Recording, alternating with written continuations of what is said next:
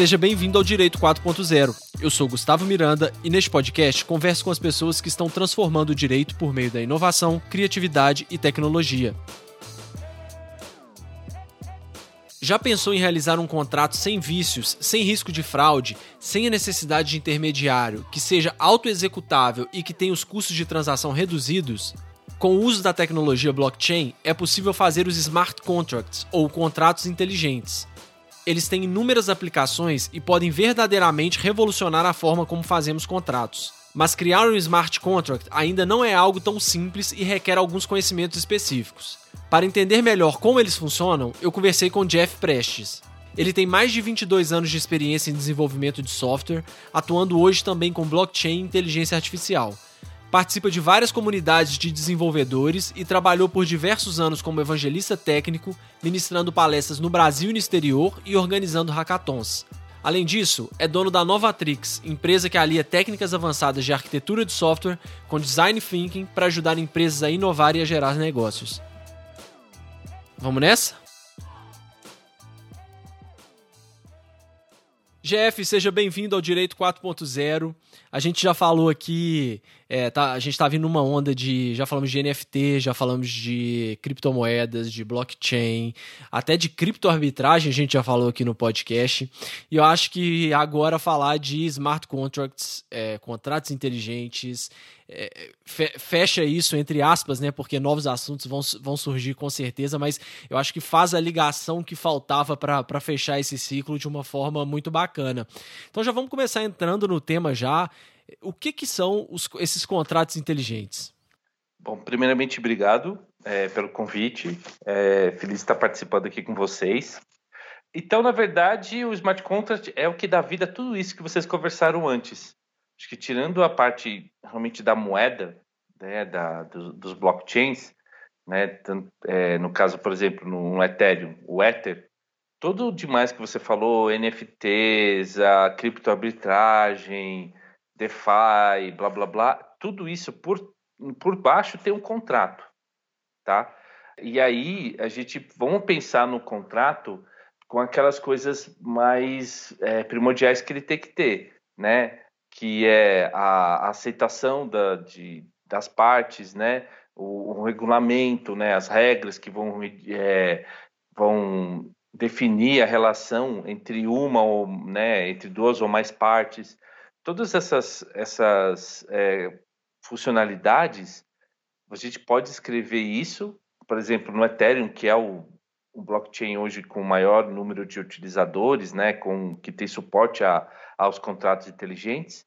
você escreve isso e, em vez de escrever em português, você escreve numa uma linguagem derivada do inglês que se chama Solidity e você define essas regras que aí ou seja, são esses todos esses itens que você descreveu agora.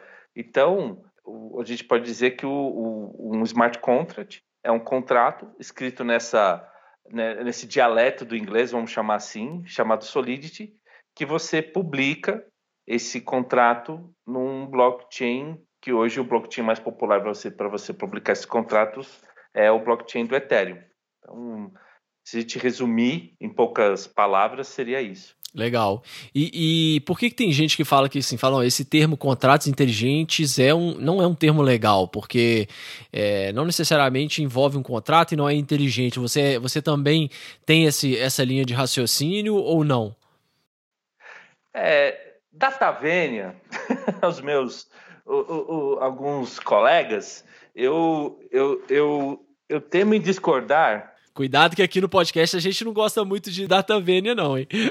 É, eu sei. Eu, tô, eu justamente coloquei esse, esse tema aqui só para brincar aqui no podcast, né? Que você falou, ah, informal. Poxa, não, tem que brincar. Então, data vênia, os meus nobres colegas, os meus nobres colegas, eu temo em discordar. Por quê? É, é lógico. É, ai, qual que é o valor jurídico? Depende do que você imagina que seja a sua, digamos assim, a sua jurisdição, vamos chamar, né? É, isso aí, quem diz que é legítimo ou não, né? Então, primeiro, você, você no, no, no, num bloco no Ethereum, né? A gente até tem um grupo que a gente discute isso chamado Blockchain Constitution, né, com outros, outros profissionais, a gente descobre, mas no blockchain, primeiro, a gente não tem uma jurisdição, ou seja, a gente não tem no Ethereum um, eu não tenho um, como é descentralizado, eu não tenho uma corte é, centralizada, eu não tenho alguém que, algum grupo, alguém que vai falar que isso é válido ou não. Então, é, desde que as partes aceitem, assinem digitalmente, é, interajam com aquele contrato, ele é um contrato, se a gente pensar no sentido estrito da palavra, né? Que, que é o que um contrato é, eu, é, muitos é, muitos juristas e muitas pessoas entendem como é, um, no fundo um instrumento que disciplina a relação entre duas ou mais partes. Se você pensar, se você enxergar o contrato como isso, ele é um contrato que a gente tem no Ethereum é um contrato independentemente disso, e aí ele já é um contrato porque ele, preenche, ele preenche os requisitos legais. A gente tem os requisitos legais do que, que é um contrato. Se eu quiser fazer, inclusive, existem contratos verbais, existe um contrato de um papel de pão aqui. Se a gente colocar alguma coisa e, e assinarmos, né? É contrato. Acabou. Exatamente. Então, por essas e outras eu digo. Primeiro que eu acho que há pessoas que falam e então acho que é o primeiro equívoco dessas pessoas. E segundo, ah, ele não é inteligente. Uh, o que, que, seria, o que, que você interpreta como inteligente, né? Porque o, o que o, o, contrato, a partir do momento das informações que, que, que estão disponíveis dentro da rede, dentro do blockchain, é, e ele consegue ler essas informações, ele consegue tomar decisões conforme foi acordado entre as partes. O que eu quero dizer, por exemplo? Uh, vamos imaginar que você nós fazemos aqui um contrato aonde é, a partir do, do, do, dia, por exemplo, 1 de agosto, é, você, por exemplo, a partir do 1 de agosto, você, por, por, por causa da gravação do podcast, você, é, você topa, você aceita pagar um Ether para mim. Só que esse Ether, então, só vai ser liberado a partir do dia 1 de agosto, pela gravação do podcast. Ok, é um contrato nosso.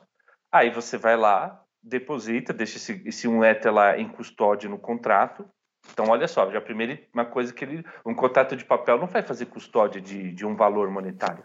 Uhum. Contrato no Ethereum você faz isso. Então você deixa lá, e a partir do dia primeiro eu posso lá é, acionar uma cláusula de saque, porque está escrito, a gente acordou que a partir do dia 1 de agosto de 2021, eu posso fazer o saque desse Ether. Então eu vou lá, aciono essa cláusula, né? E pronto. Aí o contrato, aí é a inteligência dele. Ele vai checar qual que é a data atual. Aí, se for, por exemplo, dia 30 de julho, ele não vai deixar. Ele falar, olha, a data eu consigo, né, vai estar definido lá. A, olha, a data ainda não é, é inferior, a data atual é inferior a 1 de agosto. Ok, ele, ele continua custodiando um Ether. Depois, eu consigo lá e sacar esse dinheiro. Então aí esse esse esse Ether vai estar, tá, eu, eu, consigo fazer o saque. Por quê? Foi o nosso acordo, certo? Então veja que hoje um contrato em papel, muitas das operações, né? Você tem que você diz ao humano o que ele tem que fazer, né? Ele vai disciplinar a ação daquele humano. Já o contrato inteligente, esse, né, que né, a gente está pensando igual o podcast, né, o direito 4.0, o próprio contrato ele executa. É isso que ele é inteligente, porque algumas coisas, é, de novo, se está disponível para ele ali no ambiente do, do Ethereum, por exemplo, ele vai, ele é capaz de tomar ações. É, ele não vai, só que o que, que ele não faz? Ele é sempre reativo, ou seja, eu, como beneficiário, eu tenho que ir lá e tomar a iniciativa de executar a cláusula de saque.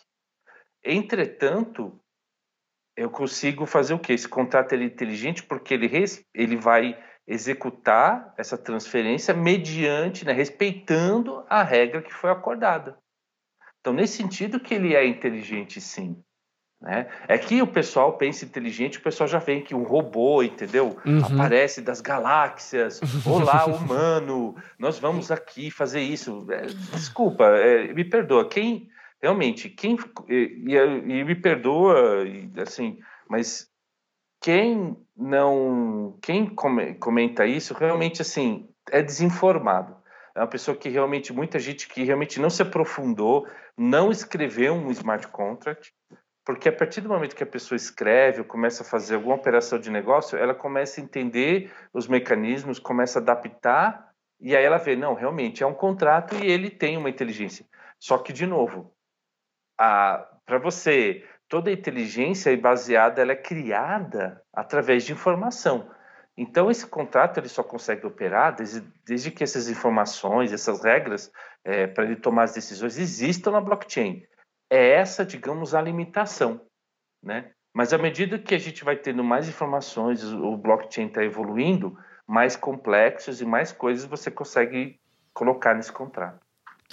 Antes da gente entrar nessa questão aí, que agora eu fiquei super interessado na, na, questão prática, né? Você falou, bom, antes da pessoa colocar, programar, antes da gente entrar e falar sobre isso mais, uma coisa que eu acho legal a gente clarear aqui, que é que tem algumas pessoas também que chamam de smart contracts, fazem a diferenciação de smart contracts e de smart legal contracts. Qual que é essa diferença? Olha, esse Smart Legal Contract é um termo que você está dizendo que, infelizmente, assim, eu não, não conheço, não posso aprofundar muito. Né? O que eu já vi é que há, há pessoas que, por exemplo, a criação, a redação do contrato em papel, a, as pessoas vão colocando, vão mais ou menos informando para a máquina o que eles querem e a máquina vai redigindo esse contrato. Então, o que eu conheço é isso, mas como eu te falei, eu não, eu não conheço muito esse, esse termo Smart Legal Contracts, então eu não talvez eu não seja a melhor pessoa para falar desse, para fazer alguma é, comparação. não, eu vi tipo assim fazendo uma aplicação de que porque eu achei até meio assim misturando demais os temas, porque estavam chamando de smart contracts, por exemplo, até aquela programação. O exemplo que eu vi era a programação que, que existe em alguns carros. O carro, sei lá, o carro tem a capacidade de ir até 300 km por hora, mas por algum tipo de, de restrição, de legislação, o carro é limitado né, na programação dele e só chega, sei lá, 220, 240 km por hora. Aí estavam chamando isso de que seria um smart contract e o smart legal contract seria é, talvez esse que a gente vai tratar mais aqui, que é o, o contrato que as partes querem celebrar com um determinado objeto, etc e tal. Era mais dentro desse contexto aí eu queria saber, porque eu achei meio, meio estranha essa diferenciação também. Mas que bom. É bom que você não sabe, porque realmente eu achei estranho. E você não saber já diz muito, já diz que, que não, não, não tem muito sentido, né? Na verdade, é, se você. De novo, aí vale muito da gente pensar no conceito. Se você pensar, talvez, que quando você, se você pensar assim, que quando você liga o carro, você está aceitando as regras de funcionamento de, de aquilo com essas limitações, da regra que o carro te coloca, ele é um pouco, fazendo uma analogia aqui bem simplória, né? Mas é como um contrato de adesão. Ó, você está aceitando esses termos aqui, então você vai dirigir dentro dessas regras. Então não, não deixa de ser, é, é, pensar nisso é, é, um, é, um, é um tema interessante realmente para se pensar. Acho que vale a pena mesmo, porque é um, é um contrato, você aceita, né? Ah, aquilo daquela, com essas limitações. Então, é, faz sentido. É um, é um, é um campo que, que pode ser explorado, entendeu? Acho que, eu acho que hoje, pensando né, nessa parte do, do, do direito, eu acho que as pessoas precisam ampliar é, esse conceito do direito, sabe? Porque é muito interessante quando eu vejo com os meus alunos, né? Eu vejo dos meus alunos mais jovens, né? Eu é, e alguns alunos um pouco mais velhos, mas na verdade nem quero dizer por, por idade. Na verdade eu vejo assim, alunos que têm uma capacidade de, de, de sair de dentro do ampliar os conceitos né? Ampliar os horizontes e aqueles que estão dentro só da praxis, entendeu? Dentro só do dia a dia, de fazer ali. Aqueles que conseguem é, pensar de uma maneira um pouco mais abstrata, eles veem que muita coisa do direito você pode levar, como a gente falou agora, para um conceito, se você pensar num carro que, que hoje em dia cada vez mais você tem um, um você conversa com um programa, você interage com um software, né? E esse software tem regras. Então, de novo, vamos pensar. Se você pensar que o carro é um outro ente, tá bom? Vamos, vamos levar. É, não pensa só, poxa, não é uma relação só entre humanos, mas o contrato pode ser celebrado entre um humano e uma máquina. E é isso que é até interessante, que é um pouco o conceito que é, é, o criador do, do, do, conceito de smart contracts, né, o Nick Szabo, ele fala. Então, se a gente pensar que, que até com uma máquina eu posso celebrar um contrato, é, então faz sentido. E aí, o que, que eu noto? Que esses alunos que conseguem pensar dessa, dessa maneira, é, o pessoal consegue aplicar o ethos do direito, sabe? Que os conceitos é, levar para outras áreas. Não é mais só aquela coisa de legal, minha relação com o fórum, com o cliente, é, eu vou ter, ou se não, é, para proteger interesses. Amplia a mente, amplia a visão, amplia o corpo do, do direito. Para que, que serve isso aqui? O que, que a gente quer? E, e que eu acho que é, hoje eu vejo que a gente precisa fazer um debate do nível do direito, mas no, no nível talvez é, que chega bem, dialoga muito com a sociologia, entendeu? Qual a relação que a gente vai criar de trabalho, de, de, porque hoje eu posso, por exemplo, eu posso fazer um tra...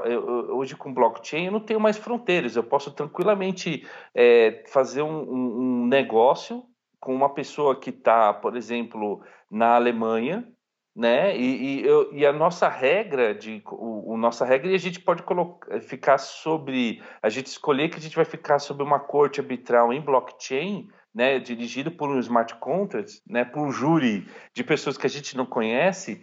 É, dentro da blockchain e pessoas que podem esse júri, né, esses árbitros podem estar espalhados pelo planeta. Eu não vou ter um, entendeu? Eu não tenho mais um. Então é um novo conceito e muda a relação relação de trabalho, de serviços.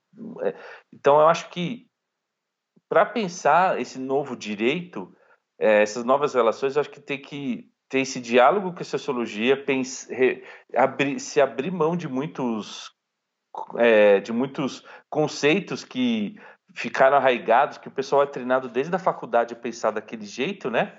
É, tirar isso, olha, tá bom, vamos imaginar que esse conceito não existisse. Como a gente pode fazer diferente? Acho que aí é que, por exemplo, eu achei muito, foi muito interessante você trazer, porque talvez sim, a gente pode ter um.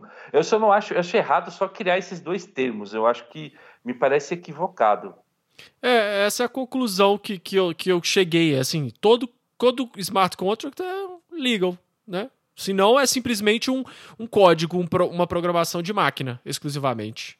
Aí não é smart contract. Né? Exatamente. E aí entra um ponto que é muito, muito legal, que é pensar o seguinte: por que eu essa obsessão por legal? O que, que é legal? É, é, é. Que, né, o que, que é legal? O que que, é, por quê? O, o, o, o importante não é, O acessório vira o principal, né? Nesse caso, a gente preocupa mais com o direito do que com as relações que a gente tem, que a gente vai se socorrer às vezes ao direito para fazer valê-las, né? O, o importante não é o direito, é a relação, né? Exato, é isso que você acabou de falar agora. Porque eu não quero, eu, eu, na verdade, o ideal, e aí uma coisa que mesmo não sendo um, não sendo né, um bacharel em direito, mas uma coisa que eu aprendi na universidade, foi aprender também com muitos profissionais que eu pude ter o contato de a alegria de trabalhar, foi que se a gente pensar, o, um, um, o litígio é quando falhou o direito, quando falhou a, a o, papel do advogado né, é de advocar, é de cu, cuidar, da, da, da, cuidar da, dos interesses do, do, do cliente, dessa relação. Então, se você teve um litígio, pronto, é porque falhou. Alguma coisa não deu certo. Porque o ideal é eu ter justamente o acordo entre as partes, é que essa relação seja harmoniosa, né? Então, é, e aí, por isso que vem, os smart contracts, qual que é a vantagem? A vantagem é que ele consegue justamente tirar um pouco do humano, porque o humano é suscetível ao quê? A sentimentos. Entende? Então, eu, eu, eu tive alunos que, por exemplo, teve um aluno que ele, é, ele é, tinha trabalhado com artistas, né, do, do, trabalhava com propriedade intelectual e artistas né, musicais e ele notava que ele já tinha passado pela carreira dele situações disso, que o artista tinha um acordo com um empresário, o produtor, e aí o artista, como para alguns a, questão emocional muda muito, etc. É, em alguns momentos ele estava, quando ele ficava chateado por alguma razão, ele parava de cumprir o contrato. Ele mudava o humor, ah, não vou fazer mais.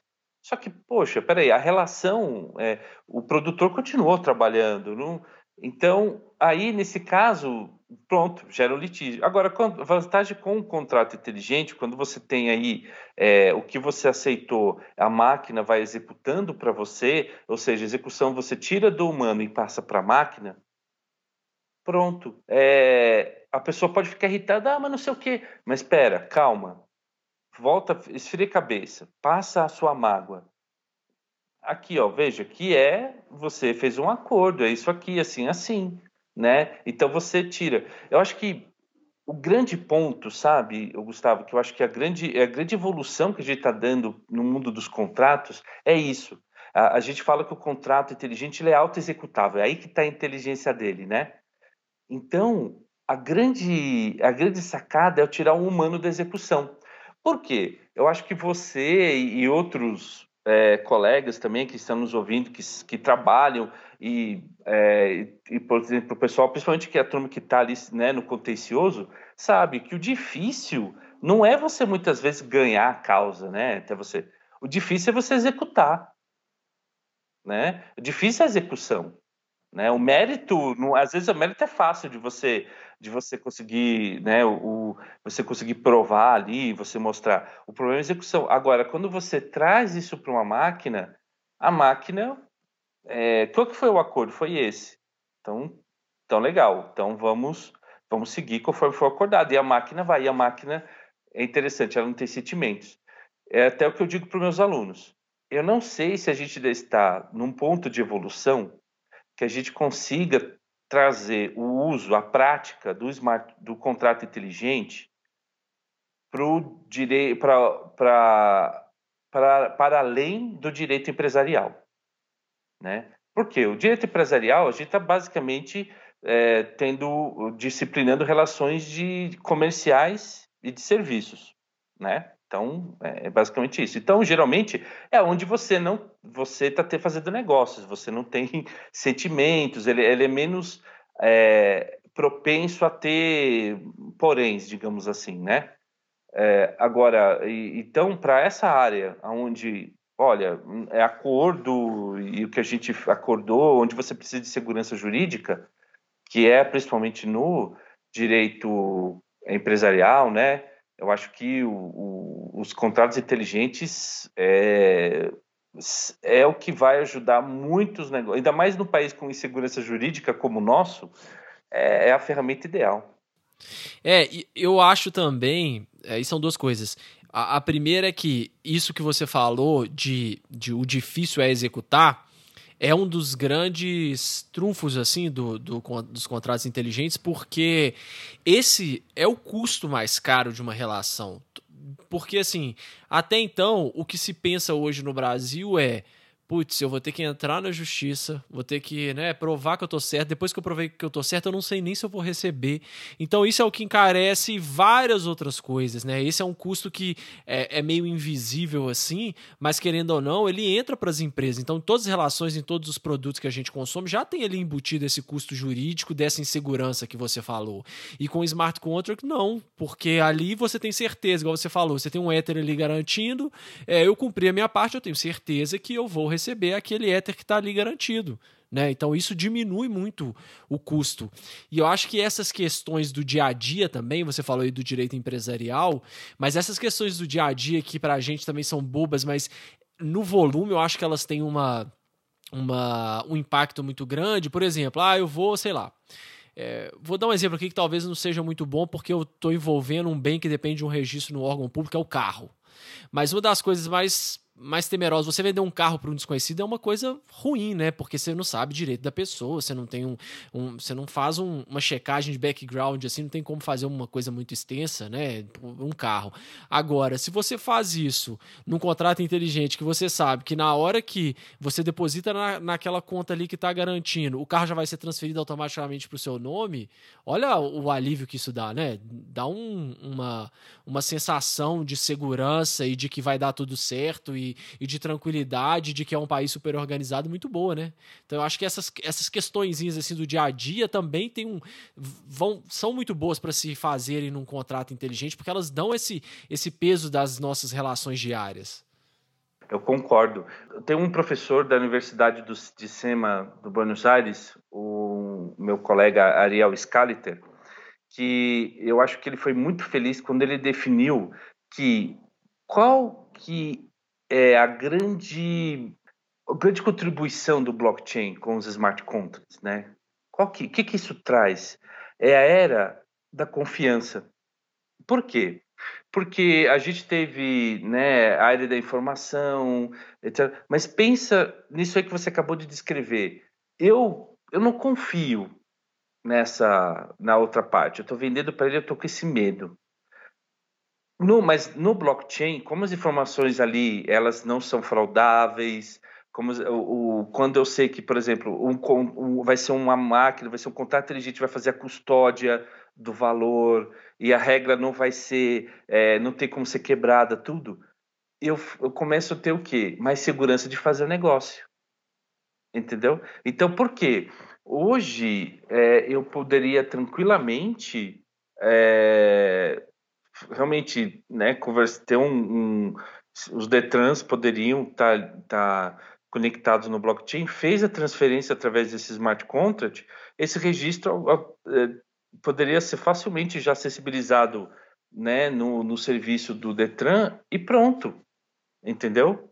E, e então eu, e outra, se depois de X tempo esse registro não for confirmado através de assinatura digital por parte do, do comprador, né, se esse registro de transferência não confirmado, esse valor retorna para mim. Então, olha como você teria esse medo todo, não teria, porque você teria confiança.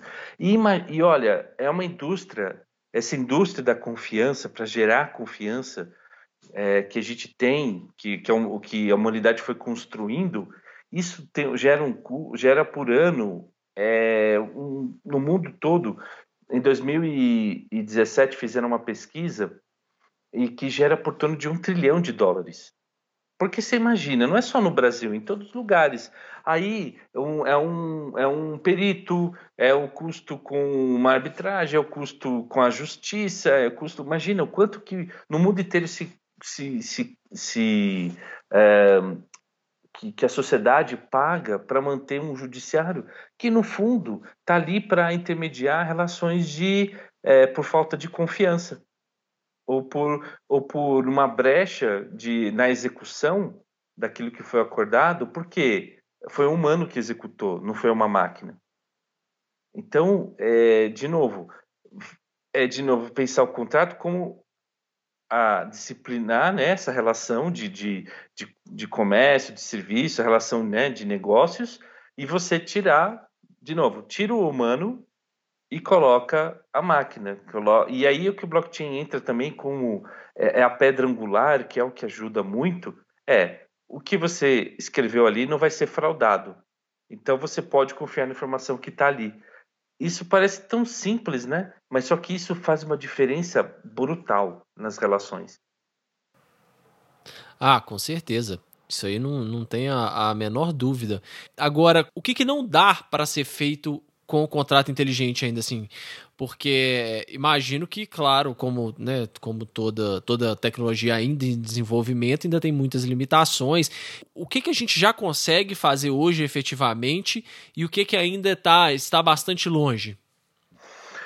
Então, como eu falei, o, o contrato ele vai poder executar com dentro das dentro das informações que ele tem disponível, né, dentro do blockchain e dentro do que ele tem poder de manipular, né? Uhum. Então, uh, enquanto a gente. Então, ou seja, a limitação está naquilo. Isso aqui está em blockchain. Eu tenho uma, uma conexão com blockchain, isso aqui. Se tiver, o contrato consegue ter uma. Ele consegue ser efetivo, ele consegue executar alguma coisa. Agora, se algo está totalmente alheio, né, tá totalmente, uma, algo está fora da blockchain, a blockchain vai ser um, um lugar de um registro importante de uma informação, mas ele não vai conseguir deixar de ser só apenas um local de escrituração, de registro, tá?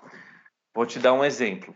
Se eu tenho uma, se, por exemplo, eu tenho uma máquina que faz uma aferição de, vamos supor, ela, ele faz a aferição de porcentagem de umidade numa, numa, num lote de soja, tá bom? Se é, essa máquina ela estiver conectada a, por exemplo, né, ela, muito se fala da internet das coisas, né? Então, se ela for uma máquina que já estiver conectada na internet e ela conectar, saber o smart contract que ela tem que consultar para saber o nível acordado né, entre o comprador e o vendedor de umidade, ela vai poder saber, ao fazer a aferição, saber se, por exemplo, eu posso embarcar aquele lote de soja ou se eu devo barrar. A máquina vai saber fazer isso. Ou seja, por quê? Vamos pensar na relação de novo, relação entre comprador e vendedor, certo? Eu concordo com você que tem que ter no mínimo 15%, no, perdão, no máximo 15%. Aí a máquina vai lá, busca informação no contrato inteligente, vê o que nós acordamos. Olha, eles acordaram que é no máximo 15%. Máquina faz a ferição, ela checa. Ah, a, a umidade está em 10%. Ok, ela deixa o lote passar. Ela fez a ferição, está em 20%. Ela retém a carga, parece lá para a carga não ser, né, não continuar numa esteira, por exemplo.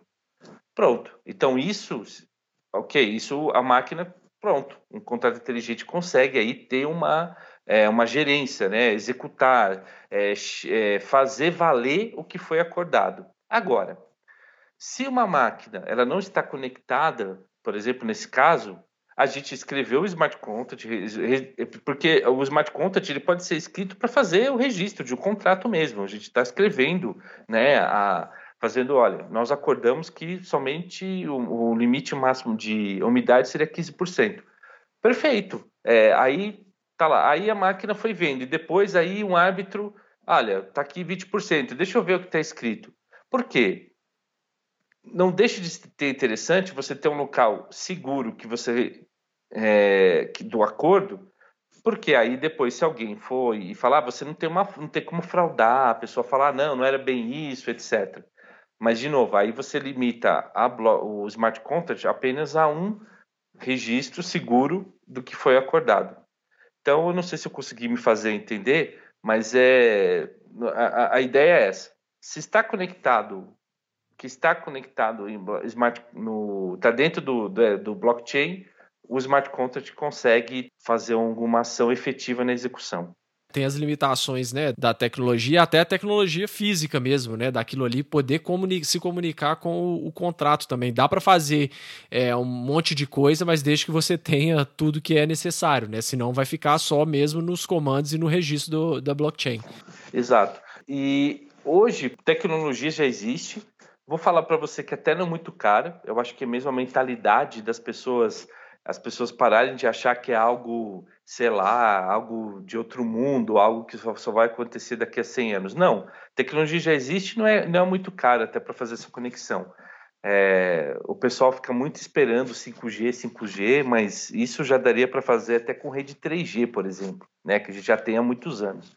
Uh, e outro ponto é, como a parte de valor monetário é mais fácil, porque hoje, na prática, o dinheiro já é digital, é por isso então que hoje quem tomou a frente já usa muito isso, é o, digamos, né, você vê mais operações financeiras, porque é algo que já está digital. Então, por isso que a gente vê muito é, operações no, na uhum. blockchain mais ligadas à, à indústria financeira.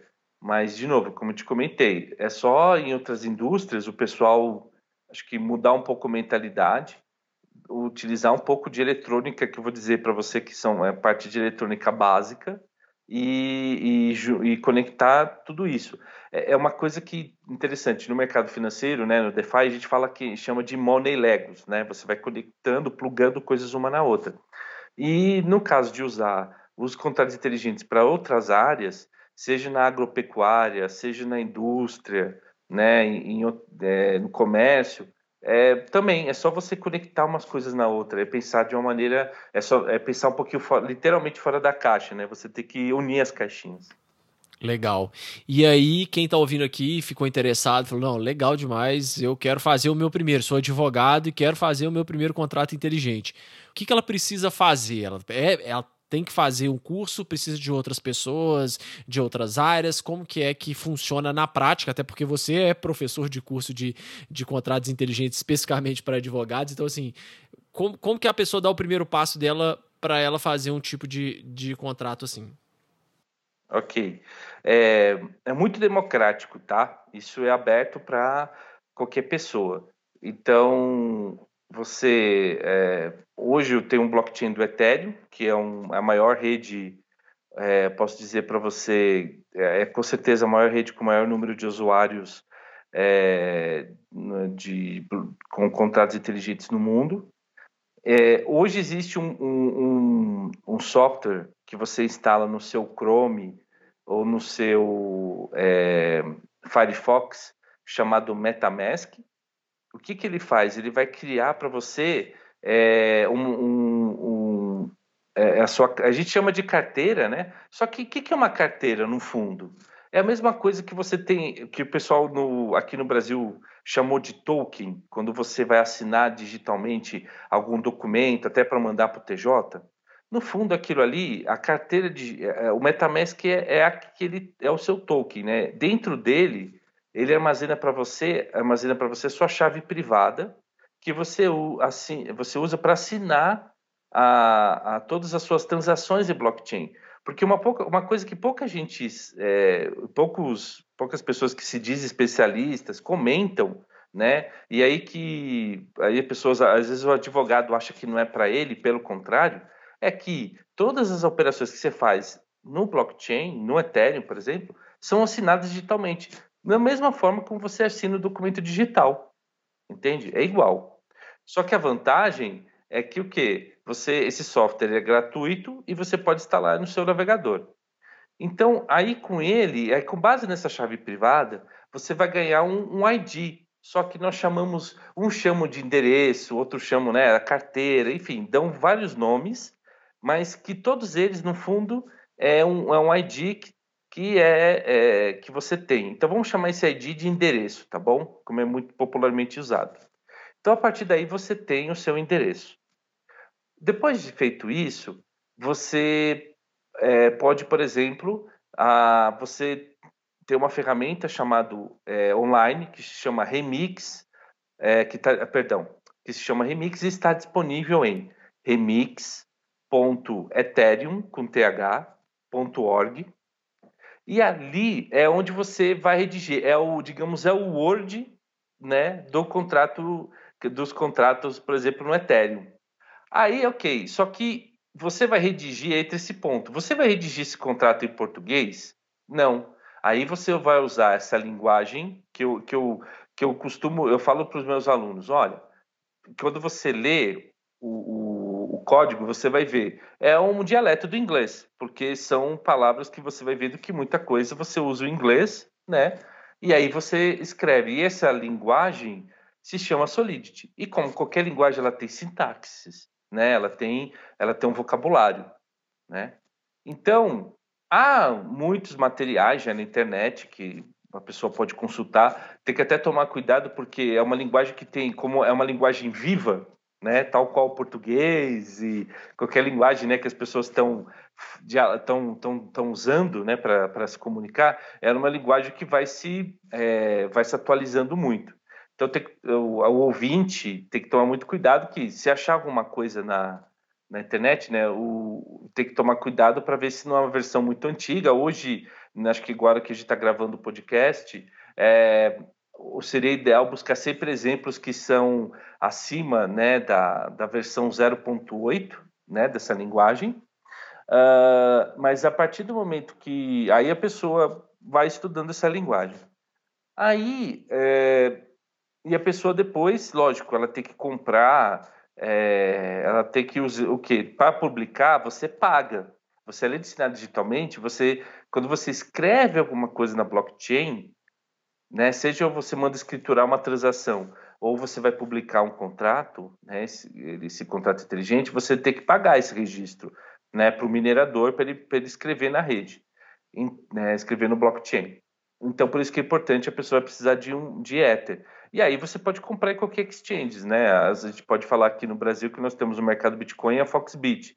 É, mas tem a Binance também, enfim, tem outros, outras empresas. Aí ele, ele compra, manda transferir para essa carteira, né, para esse endereço que ele criou, e aí ele pode fazer a publicação. E é muito caro para publicar isso, um contrato? Depende, né? Porque é como é, é, eu, eu, até tive, eu tive a alegria de ter algum, como alunos alguns tabeliães, né? E, e é a mesma coisa no, no tabelião, depende do número de, de, digamos assim, quanto mais, quanto maior o contrato, mais complexo, mais você paga, né? Então, se for um contrato muito simples, é menor. Então, é, não tem um valor fixo. Agora, aí para quem está ouvindo a gente, poxa, mas Jeff, é, eu, essa, esse último curso que eu tive, teve um, eu tive a felicidade também de ter um aluno que é um juiz federal, que ele, antes de, de, de ingressar na magistratura, ele era um profissional de tecnologia. E ele estava comentando né, que o, o interessante de fazer um curso é porque não é porque falta material na internet. O complicado é você organizar isso numa sequência didática. Então, aqui na PUC de São Paulo, a gente tem na, na área de, de pós-graduação, a gente tem o nosso curso, que depois é, é o, pode, a pessoa pode procurar, né, é, de contratos inteligentes para profissionais de direito, né, e, e aí ele, a gente se inscreve. E lá, a ideia onde eu, eu mostro para o advogado que é, é sim para ele esse trabalho, não é para o profissional de TI. E eu vou te comentar o porquê. Porque para pensar nessa relação, pensar nesses itens do, do, do, do que, que é um contrato, é, pensar nas relações, o advogado, um bom advogado, ele é alguém que foi preparado para isso. Né? Ele foi preparado para ajudar né, na, na, nas relações, né, de pensar nisso, de construir, é, organizar essas relações. E aí isso só é documentado através do contrato.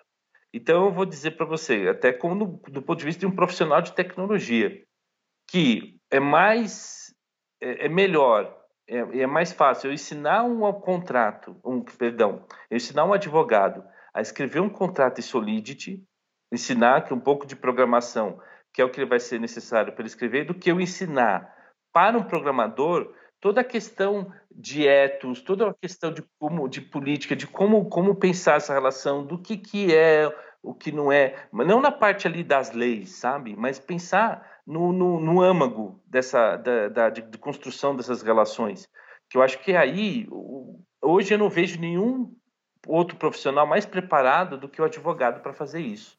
É muito legal. E faz muito sentido, né? Se você pensar também como linguagem, né? Você está ali fazendo nada mais do que, vamos dizer assim, escrevendo um contrato em outra língua, né?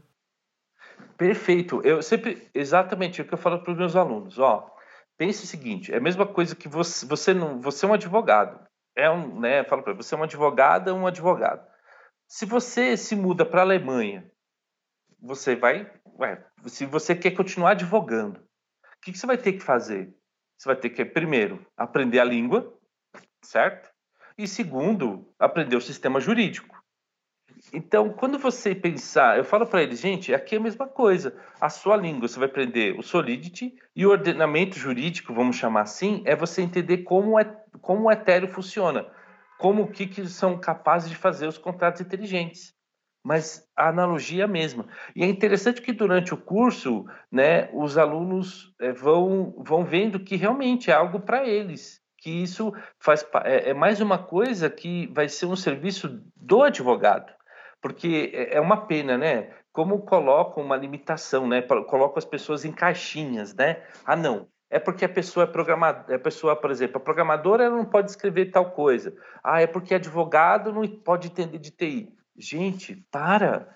Conhecimento você vai agregando na vida, né? Você pode ser várias coisas, né? Então, eu acho que é, é uma coisa que eu a gente trabalha muito no curso, no, no começo é justamente esse empoderamento do advogado, né? É, fala, olha, tira essa limitação que isso aqui é só para profissional de TI. Não, você é capaz, você pode fazer. E é muito feliz que no final do curso o pessoal já é, realmente publicando os contratos, fazendo.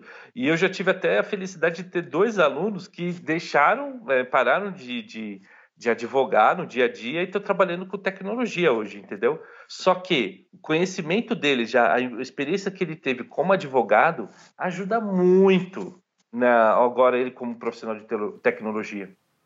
Não, com certeza. E você aí que tem esse, esse contato com os profissionais do direito, o que que, o que que já está sendo feito hoje, assim, na prática de contratos inteligentes? O que que essas pessoas estão fazendo? Ou ainda é uma coisa que está mais é, é, muito no início e não tem uma difusão ainda, ainda está mais é, é, nessa parte de, de entender como é que funciona e fazer testes e tal. Como que, como que tá isso? Olha, hoje o que eu vejo mais na prática é, é a gente fazendo duas coisas. Alguns registros, então você fazer contratos que, que registram informações. É, e o segundo é a gente chama de tokenização, que nada mais é do que uma securitização, igual é o que a gente já existe há muitos anos né, no mercado financeiro, que é uh, que a gente chama de securitizar, só que no mercado é, no, no, mundo blockchain, a gente fala de tokenizar, porque aquela cota daquele item que você securitizou, etc., a gente chama de cota, a gente chama de, né, a gente fala que isso aí vai gerar um, os tokens, né? Que no fundo nada mais é uma cota. Então acho que esses são os itens hoje que tem mais espaço para os é, advogados trabalharem. Alguns têm feito projetos nessas áreas. E, cara, eu fico só pensando nas possibilidades, porque quando isso, quando isso tiver bem mais difundido, imagina você um processo de inventário que todo mundo sabe que é uma luta, que são anos e anos, que tem briga de partilha. Não vamos nem pegar, vamos pegar agora para facilitar o nosso raciocínio, uma pessoa que faleceu e deixou só, sei lá, só dinheiro em conta, aplicações financeiras e tem dois filhos e uma esposa, não sei. Imagina isso com um contrato inteligente. Chegou lá a informação do cartório, do hospital, não sei quem que vai fornecer essa informação de que ela faleceu. Já está distribuído para todo mundo. É, é, uma coisa muito, é muito surreal. Na, no momento, no momento, na hora, assim, ó, pum, pronto, tá aqui.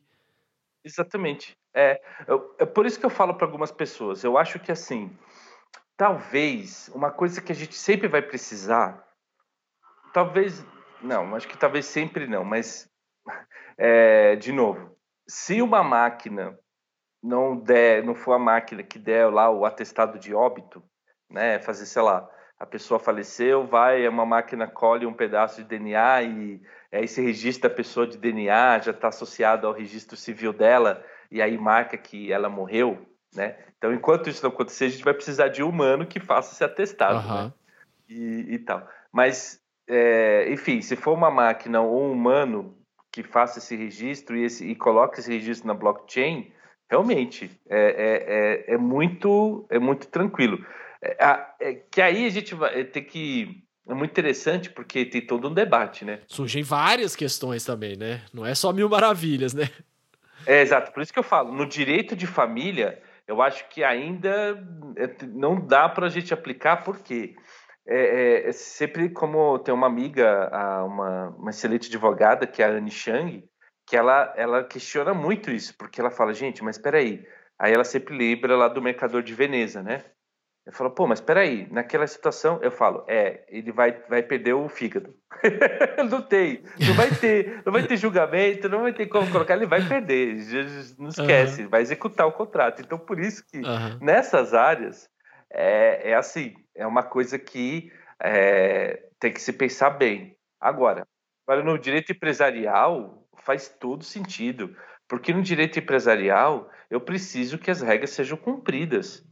Então, é, no caso, a gente falar de uma massa falida de empresa, a partir do momento que eu possa ter lá o, o né, por exemplo, um, um, juiz, ele possa determinar aquilo, ele falou que a empresa foi, é, pronto, você já, já, já faz a partilha, né, o, daquela massa falida, o que, o que é de direito do que sobrou, entendeu? Uhum. Eu tô até, eu tô até mais otimista mas, com isso, porque eu acho que a gente pode fazer passo a passo. Você não. É claro, é muito mais fácil, igual você tá falando, fazer na área do direito empresarial, etc. e tal. Mas a gente já fez isso, por exemplo, com, com inventário. Você pode fazer um inventário no cartório em determinados casos, se não tenha menor, etc. Você consegue fazer no cartório. Então, às vezes, a gente consegue uma situação ali, mesmo no direito de família, mesmo num caso de inventário, igual eu disse, é, se for alguém que deixou filhos maiores e somente dinheiro, e esse dinheiro já está, né, por algum motivo, já está, já é um Bitcoin, já é alguma criptomoeda, você já divide isso ali automático, né? Então, assim, dá, acho que dá para a gente fazer um pouquinho. Sim, e, e, outra informação que eu, eu te digo porque a gente, é, isso já até a gente, eu tive a felicidade de participar de um projeto, saiu no site do, da Associação Nacional dos, dos Registradores, né? Que você pode ir num, num, num, tabelião, né? A gente já fez aqui em São Paulo isso, no segundo tabelionato de notas aqui da capital. É, você faz uma operação, você com a sua, né, usando a sua conta, né, você vai e faz uma operação em blockchain, é, ao lado, lógico, do, do tabelião. Ele lavra uma ata notarial aonde ele fala que você realmente tem o, o, poder, você tem a chave privada, que você é o dono daquela carteira Ethereum, e a partir dali, tudo que você assinar na blockchain tem validade. Né? Desde que, lógico, também a outra pessoa aceite, mas você, é, porque a lei que disciplina a assinatura eletrônica no Brasil, ela diz que qualquer meio de assinatura eletrônica é válida, né? não só o, ICP Brasil, mas outros meios, desde que as duas partes, partes estejam de acordo, né? E aí, a outra parte, quando você faz esse registro, está lá lavrado em ata notarial, você tem a segurança, né? Porque foi um, um, teve do seu lado um tabelião ali que falou que realmente você era o dono daquela carteira, você está identificado. Então, a partir dali, realmente eu posso fazer é, coisas que eu posso, né, nesse, igual nesse caso que você falou, acho que encaixa perfeito, porque depois ninguém vai poder questionar se era eu mesmo que criei aquele smart contract que dividiu os meus, é, os minhas cripto, meus criptoativos, né? Por quê? Eu assinei e aí falou, mas era ele mesmo? É assim, ó, tá aqui, ó, tinha uma ata notarial que o, o tabelião disse que ele era o dono daquela carteira, ele possuía o controle, então era ele mesmo.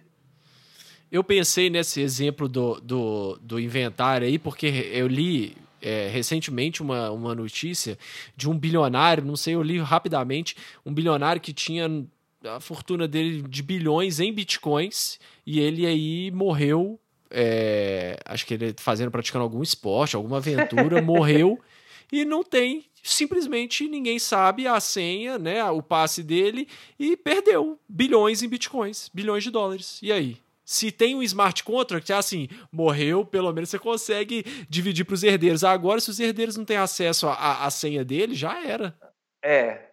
Agora, a gente, nesse caso de Bitcoin, é, a gente tem que tomar cuidado porque a turma é uma. Eu, eu tenho minhas desconfianças que a pessoa efetivamente morreu. Porque sempre as circunstâncias são de. São circunstâncias um pouco digamos assim, heterodoxas. Obscuras. É, obscuras. Obscuras. é situação meio esquisita, sabe? Mas agora, numa situação normal, acho que sim, faz todo sentido.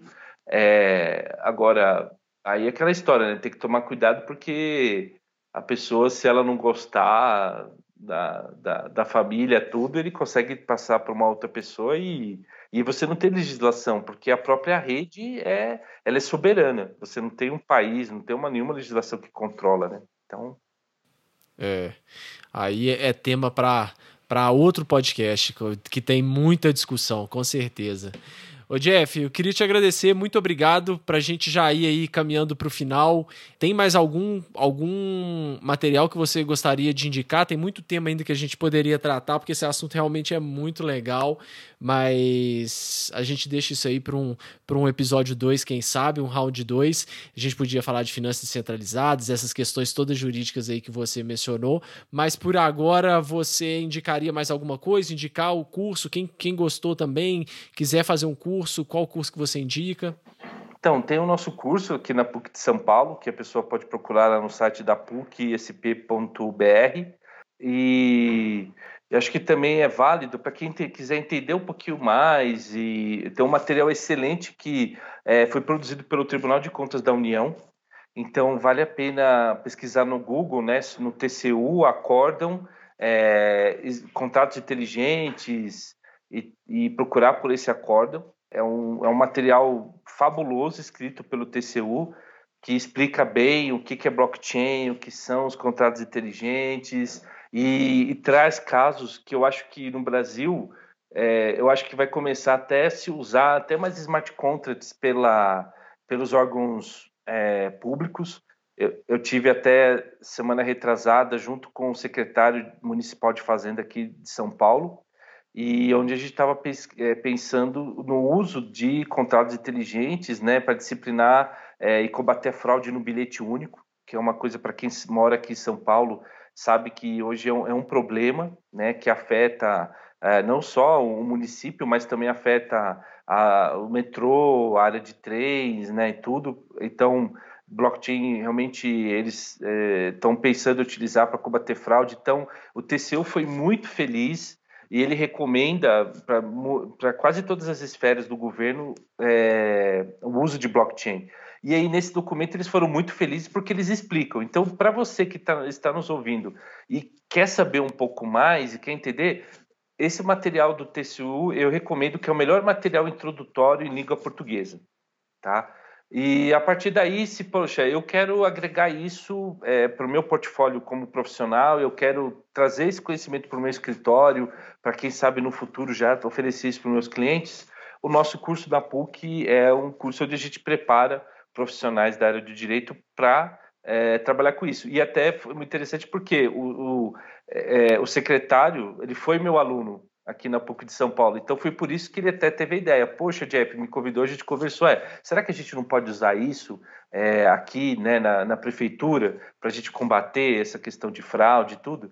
Então, só para os ouvintes entenderem né, a dimensão e o poder que isso pode, né, é, pode trazer para a sociedade, né, para melhorar as nossas relações. Muito bom. E quem quiser te acompanhar na internet, quais redes sociais que você usa?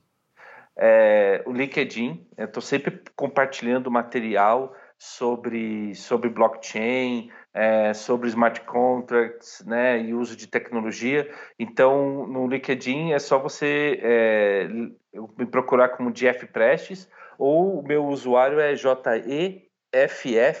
Prestes. E aí você me encontra lá e aí você é, fico bem feliz em poder compartilhar com a comunidade informações sobre esse tema.